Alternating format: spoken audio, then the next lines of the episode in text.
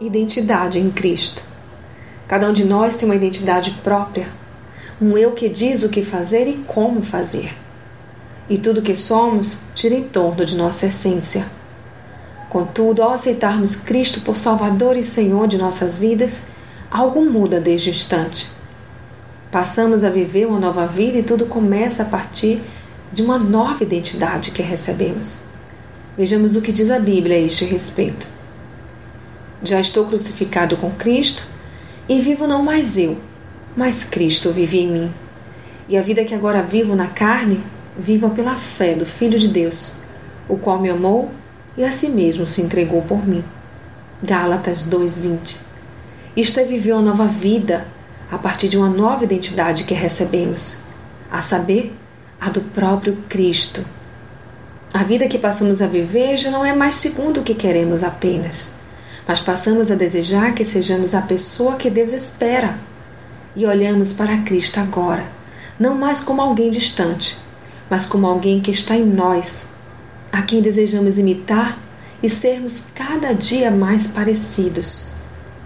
Nosso eu já não é mais quem dita, quem define, mas pelo contrário, buscamos nos esvaziar de nós mesmos para sermos cheios do Espírito Santo. Quem é nascido de Deus tem a sua identidade de filho. Portanto, tudo muda a partir disto.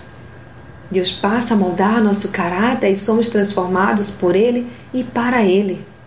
Agora a carne já não tem o domínio, mas estamos sujeitos aos desígnios de Deus e a Ele nos dobramos. Passamos a experimentar os princípios, valores, a visão de Deus a respeito da vida e assim nos tornamos cada vez mais parecidos com Cristo. E essa nova identidade é o que predomina em nossa vida e nos torna pessoas diferentes, a saber, luz do mundo, sal da terra. É tempo de deixarmos nossas feridas emocionais serem saradas pelo Pai.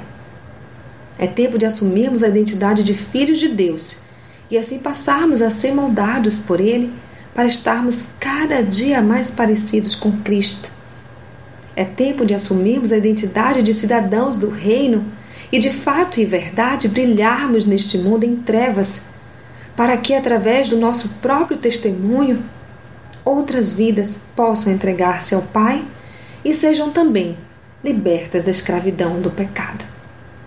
Reflita nisso.